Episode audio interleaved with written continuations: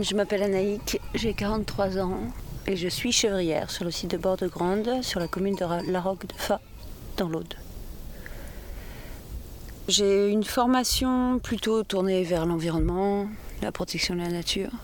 J'ai fait euh, un BTS GPN, j'ai repris la fac en écologie et euh, j'ai travaillé en association et j'ai fait divers petits boulots. Après, la meilleure façon de, pour moi de protéger la nature, c'était d'y prendre part et d'y vivre. Et du coup, je me suis dit que chez nous, peut-être la meilleure façon de, d'agir, c'était d'être, de devenir paysan, paysanne. Donc j'ai décidé de m'installer en chèvre. Là, on est sur un site qui est un ENS, un espace naturel sensible, qui est la propriété du département. On est locataire euh, de tout, c'est-à-dire qu'on rien ne nous appartient. Et donc l'objectif, c'est d'essayer de, de produire euh, en étant le plus en phase possible avec son environnement. C'est-à-dire, euh, si on peut aider à la biodiversité, tant mieux. Si en tout cas on, ne, on peut ne pas l'abîmer ou la moins possible, c'est un peu l'objectif. Pour devenir chevrière, j'ai fait... Euh, j'ai pas fait grand chose en fait. J'ai fait un, contre, un certificat de spécialisation pour adultes qui a duré, je ne sais plus, à peine un an. Donc où j'ai acquis les bases. Après, c'était une formation très classique, très où j'étais euh, assez fâchée d'ailleurs contre la formation. Très productiviste, très euh, sans réflexion sur l'impact qu'on avait sur le monde. Mais voilà, j'ai acquis quelques bases et après je me suis formée sur le tas en fait. Je crois que c'est la meilleure façon d'apprendre. Donc voilà, on a acquis quelques chèvres, hein. on avait 57 petites chèvres du Rove qu'on a été chercher euh, euh, dans l'Hérault et qu'on a ramené ici et qu'on a laissé en bâtiment pendant trois jours, le temps qu'on s'habitue les unes aux autres et qu'on a sorti en parcours le quatrième jour. Voilà. J'en ai toujours aujourd'hui de ces chèvres-là. C'est-à-dire qu'elles ont, euh, les plus vieilles, elles, doivent avoir 10 ans.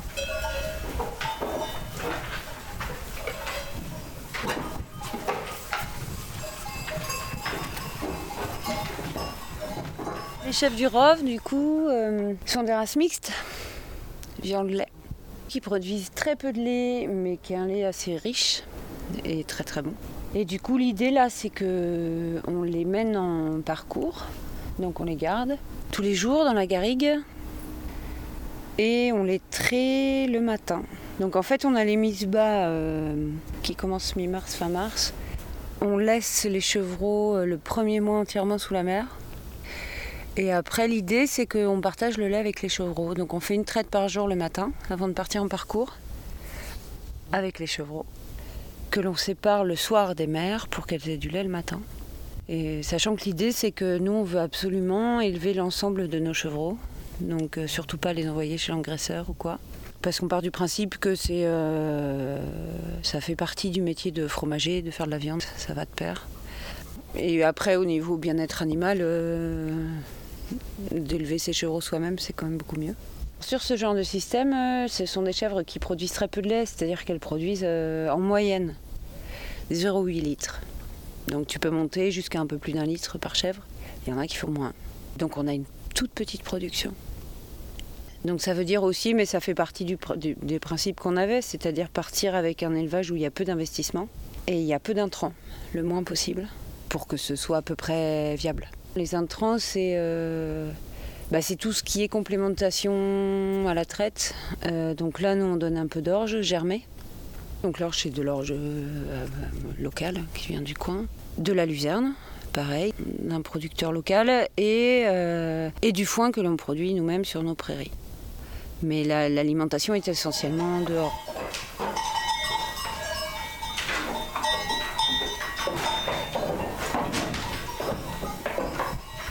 Les chefs du elles ont une période de production qui est euh, courte, en tout cas chez nous. Euh, c'est-à-dire que c'est à peu près la période de production d'une brebis, c'est six mois. On a du mal à tenir plus. Là, on se retrouve confronté à des problèmes de sécheresse, de grosse chaleur. Donc ça pose un peu des questions sur euh, la continuité du système ou comment on va s'adapter au, réchauffement en fait. Alors quand on sort les chèvres, nous on a des terres, euh, on a un bail sur à peu près 103 hectares. C'est du bois de la garrigue essentiellement. Quelques prairies de fauche. Euh, après on est dans un milieu euh, très préservé, assez sauvage.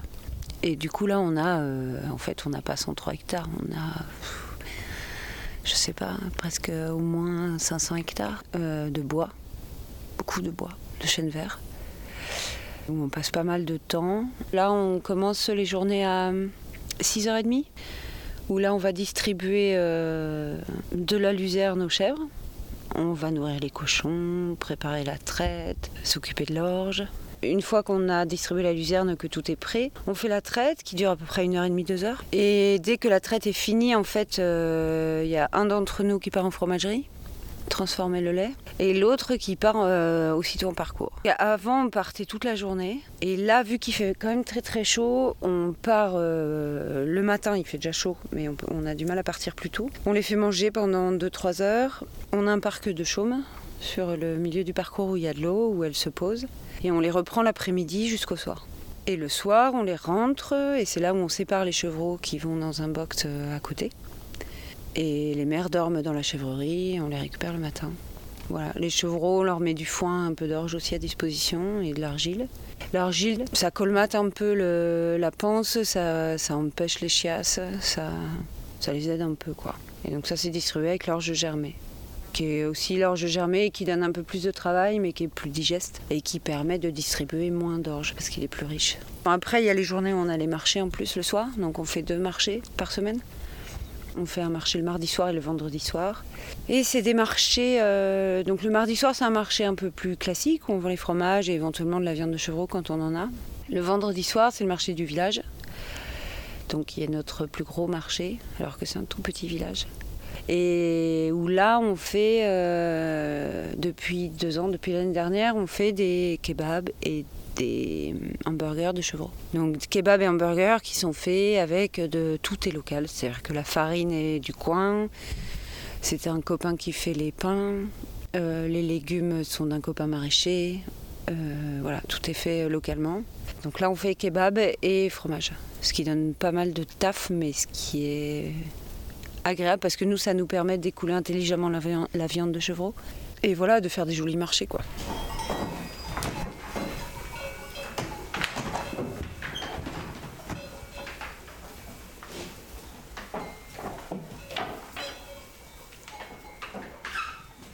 Euh, la PAC représente euh, un petit peu plus de 50% de nos revenus, enfin de notre chiffre d'affaires. Et, euh, le reste, c'est les ventes. Alors là, ces dernières années, c'est un peu plus dur. C'est un peu plus dur parce que les périodes de production sont plus courtes et ouais, qu'on a un peu du mal à tenir la production. Disons que la PAC, ça représente presque 40 000 euros par an. Et ouais, nous, notre chiffre d'affaires, c'est à peu près 30 000. La vente des fromages et de la viande. Voilà, sur une année. Les bonnes années. Hein. Souvent, c'est 25 000, 25 000, 30 000. Donc, tu vois, là, je dis euh, que la PAC représente un peu plus de 50%. Oui, elle représente un peu plus de 50%. En gros, sans la PAC, je pense que je pourrais faire vivre l'exploitation, nourrir mes bêtes. Mais non, on se tirerait rien. Voilà, on pourrait juste maintenir l'exploit. Alors jusqu'à l'an dernier, on n'était que deux. Là, cette année, on fait, euh, on n'était que deux à travailler sur la ferme. Et la charge de travail est assez importante avec la garde. Et voilà, on a eu un peu un petit coup de barre, enfin moi surtout. Et du coup, ça fait dix ans qu'on fait ça. Et donc là, cette année, on essaye de tester une association avec une copine qui vient bosser et donc qui est aussi polyvalente que nous, c'est-à-dire qu'elle peut faire autant le fromage que la garde. Donc on tourne un peu tous sur tous les postes, marché, fromage, garde. Donc là c'est un test. Il faudra voir la fin de l'année si on peut tenir, sachant qu'on n'augmente pas notre production. Donc ça, comme ça là, ça paraît compliqué à tenir dans le temps. Voilà, mais c'est quelque chose qui se réfléchit, savoir si on diversifie notre activité, si le fait d'être trois, ça nous permet aussi d'autres euh, opportunités de réflexion. Pour l'instant, on est un peu trop dans le dans la tête dans le guidon pour réfléchir à ça. Il faudrait se poser là, prendre du recul et voir. Euh, enfin, le tout là, ça va être de s'adapter, c'est-à-dire faire en sorte que ce métier reste un métier agréable, qui puisse euh, nourrir trois personnes, sans rentrer dans le productivisme à outrance, qui n'est pas du tout notre euh, façon de fonctionner ou de raisonner en tout cas.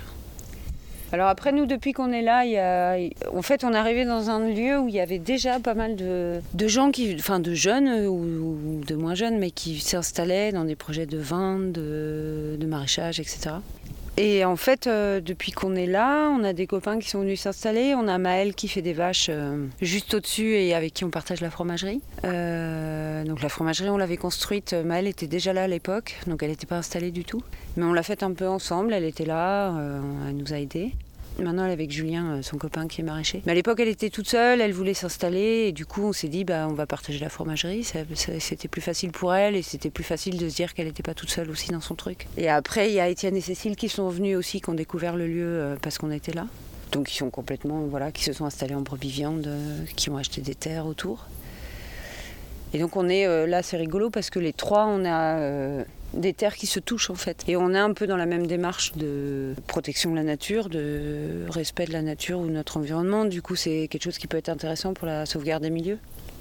Voilà, avec nos, limites, mais en tout cas, on fait ce qu'on peut. Après, voilà, autour, il y a pas mal de, de vie qui se greffent. Donc, euh, des gens qui viennent, euh, qui sont artisans ou artistes. Euh, et sachant que nous, on est donc sur un site, le site de Bord de Grande, qui est un ancien centre permanent d'initiative à l'environnement, un CPIE, qui a arrêté de fonctionner deux ans après notre arrivée. On a fonctionné deux ans avec eux et qui ont arrêté faute de budget. Enfin, ça n'a pas fonctionné. Et du coup, on se retrouve avec des locaux vides auquel on n'avait pas accès pendant 9 ans, 10 ans. Et là, on vient de créer une association qui s'appelle les Meutes Paysannes et euh, qui est destinée à occuper les locaux et à tirer profit de ces locaux, c'est-à-dire faire des ateliers laine pour ceux qui ont les brebis et qui veulent faire du feutre ou transformer leur laine. Un atelier cuir, parce qu'il y a aussi des activités un peu équestres autour euh, où on a besoin de travailler le cuir. Enfin, même pour les, euh, les chèvres, on en a besoin aussi.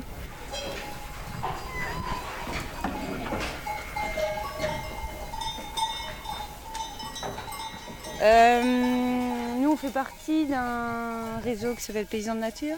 C'est un réseau qui a été créé par la LPO Vendée. Et donc l'idée, c'était de mettre en avant, enfin de faire connaître des paysans qui travaillaient euh, avec la biodiversité ou pour produire de la biodiversité ou pour euh, qui travaillaient avec leur milieu, quoi. Des paysans naturalistes en gros. donc qui peuvent voilà, avoir un impact à la fois sur la vie faune, sur, enfin, sur toute la faune locale, sur la flore. On était au label bio AB avant, on est passé sous le label Nature et Progrès. Parce que le cahier des charges va beaucoup plus loin, nous sommes beaucoup plus cohérents.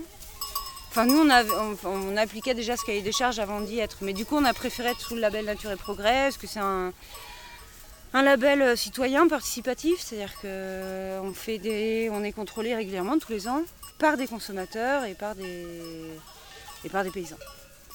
Et donc les gens tournent sur les fermes de tout le monde et euh, donc ça nous, ça nous semble d'être quelque chose d'assez cohérent et intelligent. Voilà, donc ça c'est nature et progrès.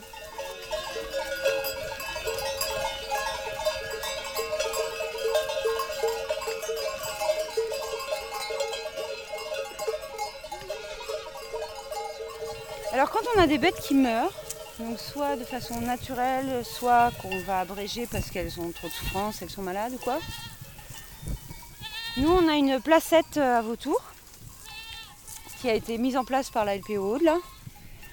Euh, on est quatre éleveurs dessus. Et donc, quand on a une bête qui meurt, on va la mettre sur la placette. Et donc, c'est entièrement consommé par, euh, par des vautours. On a du gypaète, des percnoptères, des grands corbeaux. Alors, la placette, c'est un endroit qui a été défini en concertation avec les éleveurs et la LPO, euh, qui sont des zones euh, qui sont choisies en fonction aussi de l'aérologie, c'est-à-dire qu'il faut que les vautours puissent se poser en sécurité, se sentir en sécurité pour pouvoir manger, redécoller, etc. C'est une placette qui est délimitée par une clôture et où les éleveurs amènent leurs bêtes euh, mortes. Et en général, une, chèvre, par exemple, ça peut être mangé en, enfin, ça peut devenir un, un squelette en l'espace d'un quart d'heure, quoi. Donc c'est super efficace, super rapide. Euh, ça évite le pourrissement des carcasses. Euh, euh, c'est une super méthode et ça évite le, transport des carcasses pour les emmener à l'écarissage. voilà, c'est 100% naturel. C'est très loin, alors je sais plus à combien c'est, mais c'est très loin. Souvent, donc il faut appeler quand tu as une bête qui est morte. Tu la poses où tu peux, sous une bâche, donc elle a le temps de pourrir. Souvent, le, temps que les mecs arrivent, c'est crade. et après, oui, ça fait des bornes, quoi. Donc c'est ça coûte cher, et souvent dans des régions un peu reculées comme nous, c'est pas génial hein, au niveau service. Enfin voilà, donc l'idéal vraiment là les placettes à vautours c'est c'est absolument génial. En plus c'est complètement dans le dans notre démarche quoi. Dans notre démarche, c'est-à-dire fonctionner avec le avec le milieu le plus intelligemment possible. Donc là voilà, on travaille avec les vautours. Et Mathieu, on paye quand même une taxe à l'écarissage malgré la placette? On paye une CVO, euh, contribution volontaire obligatoire, c'est pas énorme ça Cotisation volontaire obligatoire. Oui. Et en fait, on paye parce que hum, on est censé tous les 25 animaux hors- Ah oui, euh, morts, mais du coup, en fait, euh, Viens pas, viens. comme nous on a une très faible mortalité, ça Viens marche pied. pas. Ou un animal par an, de hum, l'envoyer à l'écarissage pour qu'il soit, euh, il y ait une analyse euh, tremblante. Ou alors, on peut faire nous-mêmes le prélèvement, mais c'est un bordel sans nom. Et on paye de l'ordre de 4 euros, 3 euros et quelques par chèvre par an. Tu vois, euh, genre un troupeau de sang, tu payes quand même 400 balles d'écarissage par an. Et en France, il n'y a plus que 3 grandes usines d'écarissage. Et nous, c'est à... après Agen là-bas. T'imagines? Les camions, ils viennent de. C'est n'importe quoi. Mais du coup, ça, c'est le problème des gros troupeaux. Alors, autant en rove, comme on a là, c'est des races rustiques, euh, t'es obligé d'en avoir un peu plus que la moyenne parce qu'elles font pas beaucoup de lait. Après, c'est pas si grave dans la mesure où tu travailles sur des, sur des grandes surfaces et que tu pâtures. Mais après, ça pose quand même la question de se dire est-ce qu'il faut pas mieux euh, diversifier euh, les exploitations? C'est-à-dire pas avoir que euh, juste un grand élevage dont tu dépends complètement. Enfin, diversifier tes activités, quoi. Sachant que voilà, la polyculture élevage, c'est aussi beaucoup de travail. Donc ça implique aussi de réfléchir peut-être au-delà de- d'une installation couple ou quoi. c'est- Donc sans forcément parler d'association, mais enfin ou parler de, de- de- ouais réfléchir l'élevage un peu, enfin ou la, paysannerie un peu autrement, c'est-à-dire plus euh, sur un territoire, à l'échelle d'un territoire, essayer d'avoir des activités où tu peux avoir de l'entraide qui sont complémentaires. euh, plus interdépendantes ben, on le fait doucement, on fait pas mal d'entraide déjà, c'est déjà ça. Entre les diverses exploitations, là on fait les foins en commun, euh, on se donne beaucoup de coups de main, c'est-à-dire que là dès qu'il y en a un qui a un souci, euh, les autres sont là, donc ça c'est vraiment chouette. On peut compter les uns sur les autres, ça c'est vraiment bien. Après pour l'instant ça va pas forcément au-delà. On pourrait tout à fait, par exemple, se dire tiens, on va mettre toutes nos terres en commun, sachant que là, nous, on a euh, vaches, brebis, chèvres, ânes, chevaux, on a tout. Pour faire des rotations plus, plus grandes, plus, plus réfléchies, des surveillances communes. euh. Là, là, tel qu'on est, de toute façon, on ne peut pas le faire. Sans groupement pastoral, on ne peut pas le faire. C'est-à-dire qu'il y a tout ce système de primes qui fait que tu es complètement bloqué sur tes terres, et ça, c'est assez con. Bah, se libérer de ces primes, moi je pense que ce serait faisable, mais pour ça il faut qu'on voie tout autrement. C'est-à-dire qu'on essaye de voir plus loin. Quoi. Actuellement, là, se libérer des, primes dans nos systèmes actuels, réciproques, c'est très compliqué. C'est-à-dire que nous, euh, là, ce que je te disais tout à l'heure, c'est que nous, on a plus de 50% du chiffre d'affaires, c'est des primes. Euh, les copains en brebis euh, sont les primes, c'est que de la brebis viande, sont les primes, ils gagnent rien. Les autres copains en vaches laitières, euh, c'est pareil. Actuellement, vivre sans les primes, sans voir au-delà, je pense que c'est compliqué. Maintenant, voir au-delà, c'est pas forcément quelque chose d'in- d'insurmontable, mais je pense qu'après, euh, chacun a ses propres objectifs déjà, chacun a plus ou moins de d'expérience derrière lui. J'entends d'expérience juste de date d'installation. Euh, nous, ça fait 10 ans, les copains, il y en a, ça fait 3 ans, 4 ans. Donc c'est plus récent. Donc après, les gens ont envie aussi de, de vivre leur truc, quoi, ce qui est hyper normal. Donc je pense qu'après, il y a différents stades et puis il y a des envies aussi, je sais pas. euh, moi, je pense que ce serait beaucoup plus intelligent et je pense qu'on s'en sortirait beaucoup mieux si, oui, si euh, on arrivait à aller un peu encore au-delà de l'entraide. Mais sachant que c'est très compliqué, on a tous des façons de travailler différentes, euh, des façons... Mais voilà, c'est ça peut être un exercice. Sans être obligé toujours d'être les uns sur les autres. C'est-à-dire de. Voilà, c'est pas une grande communauté, c'est pas ça l'objectif. L'objectif, c'est vraiment que chacun se tire de l'argent de son activité, mais qu'on arrive à, entrecroiser ses activités, quoi. Bon, après, voilà, là, il y a déjà on met la fromagerie en commun là, pour le fromage, euh, au-delà du foin qu'on fait ensemble. Il y a des choses qu'on fait ensemble, mais on pourrait faire plus, je pense. Là, c'est si on en venait, euh, par exemple, sans faire de groupement pastoral, à mélanger nos bêtes sur les terres. Là, c'est en cas de contrôle, euh, oui, oui, on peut supprimer des primes. Quand bien même, on s'en fout. C'est-à-dire que si tu gères tes terres de façon intelligente, que tu gères ton pâturage, que tu gères tes rotations, c'est beaucoup plus intéressant de travailler comme ça que qu'une mono-espèce sur un grand type de terre qui va valoriser un type de végétation mais pas l'autre. Voilà, enfin je veux dire, un âne, ça va pas manger la même chose qu'une brebis, euh, qu'une vache. Euh. du coup, on aurait tout intérêt à faire ça. Après, euh, voilà. Mais peut-être, là, je me suis pas renseignée parce que moi, moi, je serais prête à. Mais tu risques gros, c'est-à-dire que là, si, si tu as un contrôle et que tu n'as pas déclaré le truc et que voilà, en gros, on te tient par les primes. C'est un peu le vice du système, c'est-à-dire que on va te dire, bah voilà, là, tu fais pas ce qu'il faut, tu obéis pas aux règles, tu, ne suis pas la règle du jeu, tu, tu peux avoir Enfin, c'est des dizaines de milliers d'euros en moins, donc euh, sur une exploite, ça pèse quoi. Donc autant, moi je pense que je. Ça me, ça, me dérangerait pas, mais parce que voilà, sans doute là je suis pas dans l'urgence, ça va. Euh. Mais oui, ça peut être un élément un peu bloquant. Mais c'est tout le, la perversité des primes. J'ai beaucoup hésité à profiter du système de primes jusqu'au jour où un copain m'a dit mais c'est pas toi qui les prends, c'est d'autres qui les prendront. Et là, je me suis dit, bon, pourquoi pas, sachant que voilà, nous, on voulait vraiment faire un truc euh, qui, nous semblait, ah, qui nous semblait avoir du sens, et euh, en tout cas au niveau protection de l'environnement. quoi. Donc en prime, on touche des primes à l'hectare, donc ça, c'est des DPB, donc c'est un prix à l'hectare. On touche euh, l'ICHN, qui est une prime handicap naturel, et nous, on est en zone montagne, donc là, c'est une prime qui est fonction de ton chargement à l'hectare, donc de ton nombre de bêtes en fonction de ta surface. Je crois que c'est tout. Euh, avant, on avait des primes au maintien de l'agriculture biologique, mais qu'ils ont supprimé. C'est-à-dire que maintenant, ils font des primes à la conversion en agriculture biologique, mais pas au maintien. Donc c'est complètement stupide, mais c'est comme ça. Par contre, après, tu as des euh, crédits d'impôt bio. Voilà, donc ça compose un peu, c'est pas. Mais ça, c'est les, ouais, les deux types de primes qu'on a. Et donc les primes, voilà, ça t'oblige à, jouer à des jeux auxquels tu n'aurais pas envie de jouer, c'est-à-dire les le, bouclage électronique, euh, euh, plein de choses qui. On l'a fait, ouais. On l'a fait parce que, parce que là, on n'a pas été très courageux.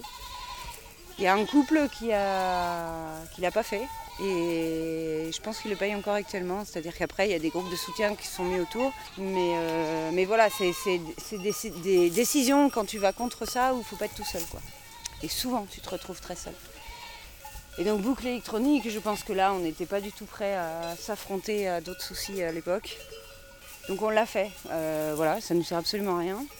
D'autant que c'était fait à la base pour un meilleur suivi, pour, euh, aussi pour l'abattoir, pour que ce soit plus facile à l'abattoir, ils s'en servent pas du tout. Ça coûte plus cher, ça n'a pas trop de sens, ça pollue. Euh, bon voilà, mais ça c'est voilà, le jeu des prix. Mais si tu le fais pas, eh bien on te sucre, on peut te sucrer voilà, beaucoup, d'argent. Donc là, l'idée, non, moi, j'ai pas de complexe en soi à, utiliser les primes. Je trouve qu'en plus, euh, en tant que paysan, on est, on assez mal payé en fait. On, a, donc on fait pas ça, fait pas ça pour l'argent, mais à un moment donné, il faut bien vivre. Je pense que les dernières années, oui, on se faisait au moins un SMIC pour deux. Euh, je suis pas sûre qu'on arrive à deux SMIC. Pas du tout. Non. On se faisait un SMIC pour deux, je pense. Mais avec les, primes plus, enfin voilà, primes plus, euh, vente. Mais du coup, je trouve que c'est un, euh, voilà, c'est un, métier où tu t'arrêtes jamais, tu, bosses tout le temps.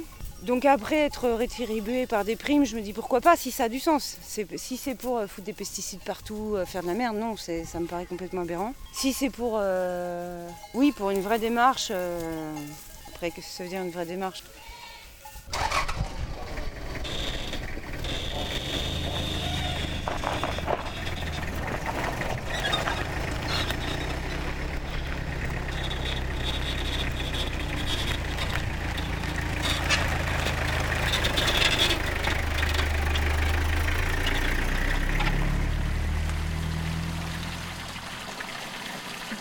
Frappée euh, avec les gens avec lesquels je discute, mais après, moi, je suis un peu extrémiste, je pense, mais. Tu vois, tous les, potes qui ont des idées un peu alternatives ou qui réfléchissent au truc, tout d'un coup, tu vas avoir une discussion, c'est. T'es dans un autre monde, quoi. Tu vois, les mecs, ils te parlent de buter de l'agneau, de buter de chevreaux, euh, de tuer un agneau sur deux à la naissance parce que, parce que ça pompe trop, parce que t'as plus. Même des gens qui sont. Euh, dans un schéma où ils ont des convictions, où ils croient en ce qu'ils font, où ils ont d'autres idées, ils tombent dans un raisonnement qui, moi, tout d'un coup, me, me subjugue. Quoi. Mais il faut y croire. Il faut y croire et il faut accepter qu'au début, ce sera forcément euh, jugé, regardé, critiqué. Mais tu vois, là, là, on est tous dans des systèmes où on dépend finalement des primes, euh, où on nous impose des trucs auxquels on n'arrive pas à échapper alors qu'on se bat contre ça. Enfin, c'est aberrant. Je veux dire, on se bat. euh, Enfin, tu vois, par exemple, avec la mise à mort, là, tu vois, sur tout le truc de l'abattoir. Ben, euh, enfin, moi, l'abattoir, je m'y suis jamais faite. Tu vois, on t'oblige à mettre, à amener tes bêtes en abattoir, quel qu'il soit, quel que soit le boulot qu'ils font, même s'ils le font du mieux du monde, ce qui est rarement le cas. Ça reste un lieu de mise à mort assez dégueulasse, ça reste une mise à mort à la chaîne, ça reste. euh, beaucoup se voilent la face vis-à-vis de ça. Et, à un moment donné, tu vois, là, il y a une menace de fermeture de l'abattoir. Donc là, on travaille sur un abattoir à la ferme, mais bon, qui n'est pas encore mis en place. Donc là, il y a plein de projets en France, sur le territoire, qui commencent à se faire. Nous, on, est en train de travailler dessus. Et tu vois, il y a menace de fermeture de l'abattoir local. Et en fait, effectivement, si l'abattoir disparaît, c'est la mise à mort de plein d'éleveurs euh, locaux. Parce que tous les mecs vont pas se mettre à buter leurs vaches. enfin. Et c'est un petit abattoir euh, coopératif, euh, les éleveurs participent et tout, donc c'est beaucoup plus intéressant que les autres et puis qui est moins pire en fait, qui, est- qui reste à petite échelle. Mais ça n'empêche que ça reste un abattoir. À un moment donné, donc l'abattoir menace de fermer, tous les copains vont défendre l'abattoir et moi j'ai pas pu y aller. Parce qu'à un moment donné, je deviens complètement schizo. Je disais à Mathieu, c'est bien que tu ailles. Et moi, l'abattoir, me voir manifester pour protéger. Je sais qu'il est- il est nécessaire à l'heure actuelle pour les exploitants et tout, que s'il disparaît, c'est la cata. Mais je ne me vois pas aller le défendre parce que ça veut dire que je défends un truc que je, je, je peux pas. Moi, ce que je veux, c'est abattre mes chefs chez moi. C'est du, du coup, tu te retrouves dans un truc, c'est complètement schizo, quoi. T'es es obligé de faire avec un système qui, te- qui, à un moment donné te limite dans tes actions. Tu, tu- à un moment donné, si tu fais pas un pas de plus et que tu ne sors pas du système, tu vas rester limité dans tes actions. Donc tu vas faire c'est mieux que rien. C'est mieux que rien. Mais moi, à un moment donné, ça me satisfait plus. J'ai- plus l'envie. Là, je crois que dans, dans l'exploit qu'on a fait avec Mathieu, les gens sont contents, me disent Manaï, t'es jamais contente, ce que vous faites, c'est bien. Ouais, c'est bien. Moi, j'ai envie d'aller plus loin. Pour aller plus loin, il faut être plusieurs. Et à un moment donné, il faut aussi, à mon avis, s'engager plus dans le sens, peut-être faire de la désobéissance civile, quoi. Désobéir à un système qui, de toute façon, ne, ne va pas dans ton sens et ne va pas dans un sens de l'avenir. Enfin, dans toutes les discussions qu'on a ou tous les, courants militants actuels, enfin, je veux dire, euh, c'est pas possible. Enfin, si tu restes dans le système, on n'y arrivera pas.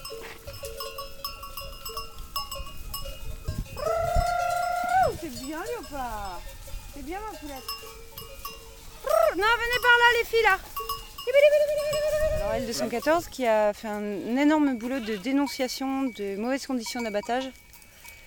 Je sais plus quand ça, ah, ça remonte à quand, il y a deux, ans peut-être. Mais les premières, je sais qu'on était ravis parce que moi je, rêvais que les gens sachent enfin d'où venait leur viande et dans quelles conditions elles étaient abattues parce qu'il y a beaucoup d'abattoirs où c'est l'enfer absolu. Et là, L214, avec qui on peut ne pas toujours être d'accord, euh, on fait un boulot extraordinaire. Enfin, moi, j'ai- vraiment, je les ai applaudis des deux mains, quoi. C'était magnifique. Je pense qu'il faut changer, c'est l'élevage industriel, c'est euh, c'est- la façon d'abattre les bêtes, c'est la surconsommation, la perte de l'éthique, le raisonnement purement de rentabilité. Si, on met tout ça de côté, si on se recentre sur l'animal, sur le vivant, sur le respect, sur euh, le partage, enfin, je pense qu'on peut arriver à des choses assez belles en fait.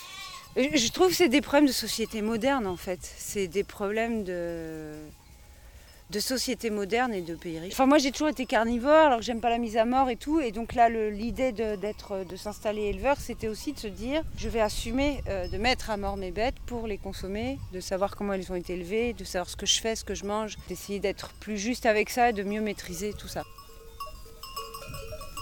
Ah, il fait chaud les filles, je sais. Oh là là, il y a des chevaux qui me saoulent là. Par contre, cette année, on a des chevaux aussi complètement cons. Et les gars, on est là, ah ouais Moi, ce qui m'emmerde le plus, c'est euh, le système de la PAC, en fait. Euh, Il y a les normes fromagères, ok. Donc ça, c'est des normes complètement aberrantes parce que, en plus, ça change tout le temps. Qui sont complètement disproportionnées par rapport aux exigences, la bouffe et tout. Enfin bon, bref. Mais bon, voilà, ça, c'est pas tant grave parce que tu mets pas en cause le, t'obéis à des normes débiles, mais enfin si, parce que c'est grave, parce qu'on empêcher des gens de s'installer. Tu vois, Maëlle ne se serait jamais installée si on n'avait pas partagé la fromagerie, je pense. Et ben en fait, je pense qu'ils ont un peu flippé au début, la DSV, c'était rigolo. Donc on a fait des cahiers, on a tout fait dans les normes.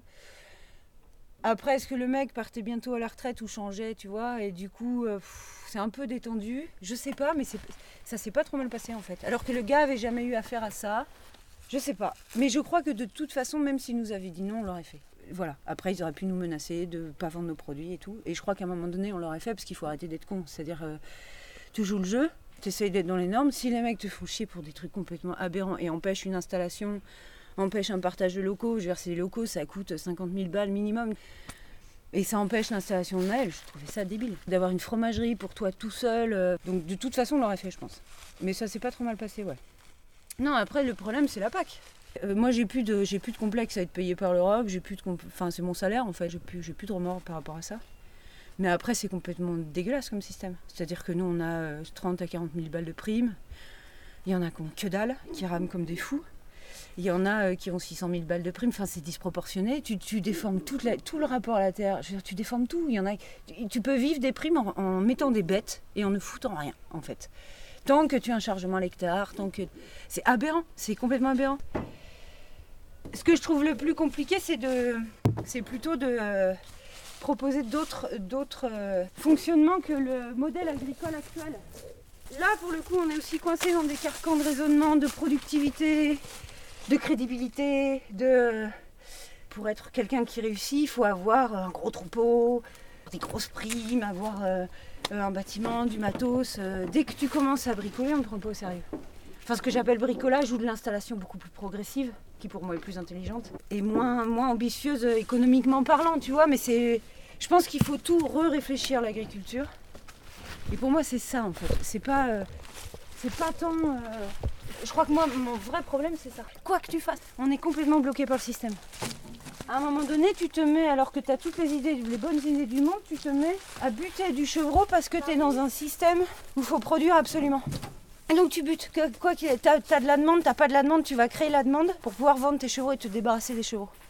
Et je me dis, mais attends, tu vois, je suis censée être dans un système extensif, proposer autre chose. J'aime pas mettre à mort pour mettre à mort parce que ça, c'est vraiment un gros problème de l'élevage. Et je commence à rentrer dans un truc qui m'échappe. Il y a un moment, on avait beaucoup de chevaux parce qu'on a un gros troupeau. Et tu te retrouves, alors soit à faire, à tuer des chevaux qui sont trop petits tu vas faire, c'est une perte économique énorme. Tu vas pas du tout valoriser un chevreau, une bête que tu as élevée avec tout l'amour du monde, tu vois. Tu vas gâcher tout ton boulot. Parce qu'à un moment donné, il faut. Euh, il faut coûte que coûte le vendre. Écarte, écarte, écarte Stop, stop Stop Oh là là, chevreau là Yo pas gauche, gauche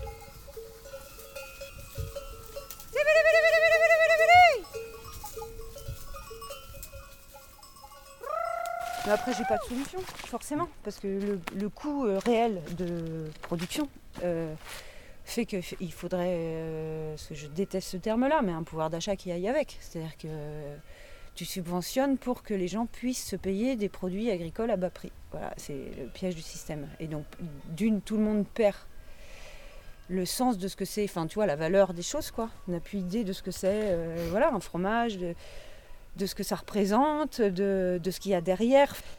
Enfin, après, il y a plein de choses avec ça, mais c'est. Non, non, je, pense qu'au contraire, si on avait moins de primes, euh, des plus petites exploits, on serait obligé de re-réfléchir à comment travailler ensemble intelligemment, euh, dans des petits systèmes pour relocaliser la production. Enfin, ce serait beaucoup plus riche. Là, je veux dire, tu Là, plus tu. Ça, en plus, ça entraîne la spéculation sur les terres.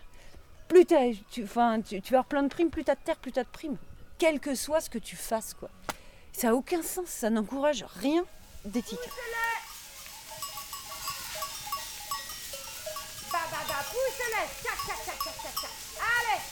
Pour regarder le troupeau, ouais, on travaille avec des bordeurs. Donc on a Ourgal, Yopa, on a Mouche, qui est une chienne de chrome et qui travaille pas. Et on a deux patous. On a Rouille et Feta. Donc Feta c'est notre vieille patou et Rouille c'est sa remplaçante qui est plus jeune. L'idée c'est nous quand on a pris des patous dès le départ parce que l'idée de l'installation aussi c'était que comme on bossait euh, dans un environnement assez sauvage, c'était de prévoir euh, un éventuel retour de grands prédateurs et donc d'être prêt à ça, c'est-à-dire avoir des chiens de protection En plus de la garde euh, humaine avec notre présence. Donc on a deux patous et des bordeurs. Et après, alors on a aussi les boucs qu'on a l'année pour la saillie des chèvres, qu'on laisse pas l'année avec les chèvres évidemment. Les patous, on les met dans un parc à part. Euh, et là, on les met, on les gère avec euh, les béliers d'Étienne et Cécile. Donc ils sont dans un petit parc euh, loin, des, loin des filles. Et là, dernièrement, on a eu, on a eu une attaque probable de loup. Donc on pense que c'est un loup de passage.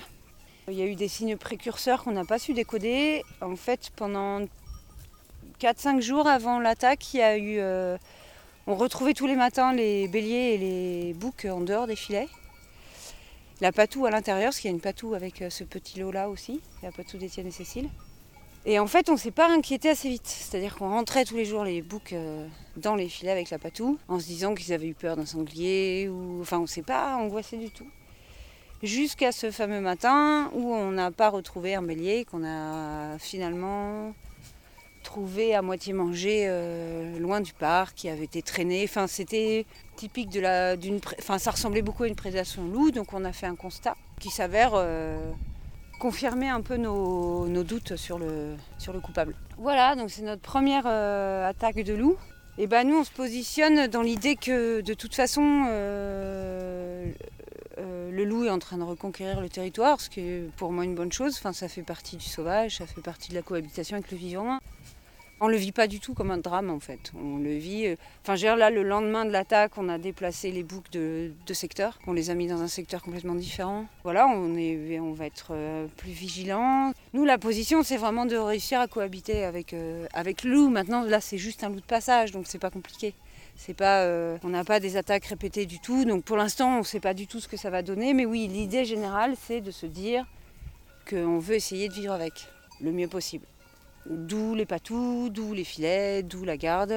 Voilà, l'idée c'est ça. Après, c'était assez euh, intéressant parce qu'après, suite à cette attaque, il y a Étienne qui a, organisé une réunion d'information pour les éleveurs euh, locaux.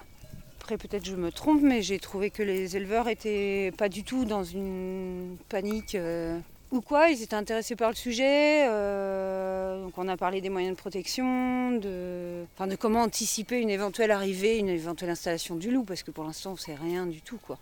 Enfin moi je trouve ça plutôt, c'est pas très bien de dire ça, mais excitant. En fait depuis le début on fonctionne comme si, en gros il y avait le prédateur. Après nous c'est particulier parce qu'on est en lait, mais nous on est tout le temps avec nos bêtes. Alors il y a eu des années, l'année où on a arrêté, on a lâché nos bêtes. Alors quand on lâche nos bêtes, elles sont équipées d'un GPS. Et si on a des pertes, euh, là vraiment on s'en prend qu'à nous. quoi. C'est-à-dire qu'on là ça veut dire qu'on accepte de se dire euh, on peut perdre des bêtes. Alors ça peut être des bêtes tout à fait qui se coincent quelque part, on n'est pas là quoi. Donc il peut tout arriver et si c'est une attaque, là ce sera vraiment de. Enfin c'est notre faute quoi. Je veux dire, on peut pas. Euh, mais sinon, tout le reste du temps, du coup, là, on est 24 sur 24 avec les bêtes. Elles rentrent tous les soirs en bâtiment. Bon, parce qu'on est très le matin. Hein. Bon, Étienne et Cécile, par exemple, elles, elles sont en parc la nuit avec les patous.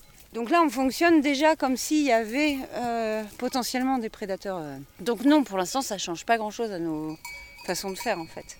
Parce qu'on a anticipé la chose. On, on, fera avec, il faut faire avec. Il faut faire avec. Et c'est bien. Du coup, voilà.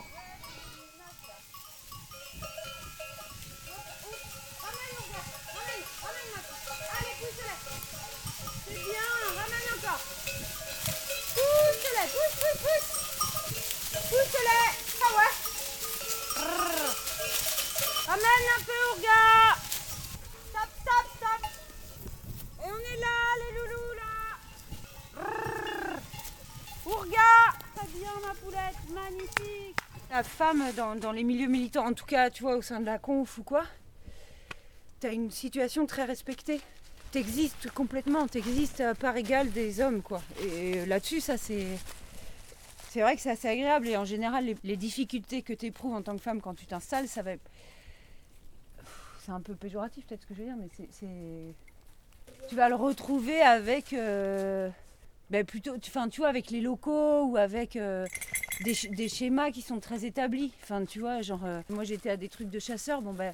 Ouais, tu sens que t'es une femme, tu vois, à un moment donné, on a eu un souci avec la patou, où c'est Maël qui nous remplace. Les mecs sont postés sur la piste, ils ont rien à y foutre, ils nous ont pas prévenus. Maëlle était en train d'arriver avec les chèvres, elle était derrière le troupeau, la patou était devant, donc elle voit les chasseurs, elle fonce sur les chasseurs et elle aboie dessus. Et en fait, les mecs sont flippés. Et le mec prend son fusil, il vise Feta. Et donc elle fait non, non, non, elle fait demi-tour, elle arrive à rapatrier tout le troupeau, elle nous appelle, on était à Paris. On appelle les mecs en leur disant bon bah écoutez, on n'est pas là là, on sait ce qui s'est passé, on veut plus jamais que ça se reproduise et on veut absolument se voir à notre retour. Et en fait, on se voit au retour. Les mecs, ils avaient appelé le maire, enfin, euh, je pense qu'ils avaient très peur qu'on porte plainte.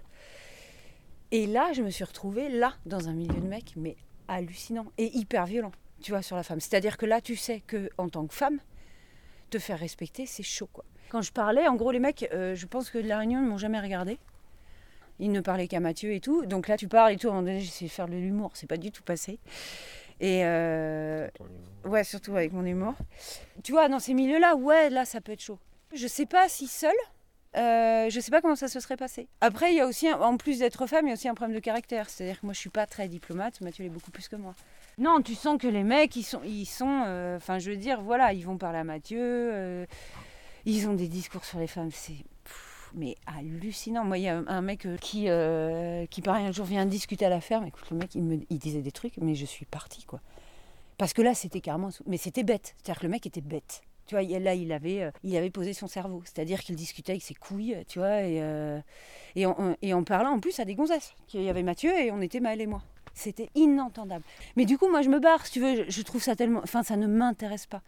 Mais effectivement, là, tu te dis. euh, en tant que femme, ouais, des fois, euh, forcément, c'est compliqué, ouais. C'est compliqué parce que tu es dans un monde complètement machiste. Ça, on est complètement d'accord.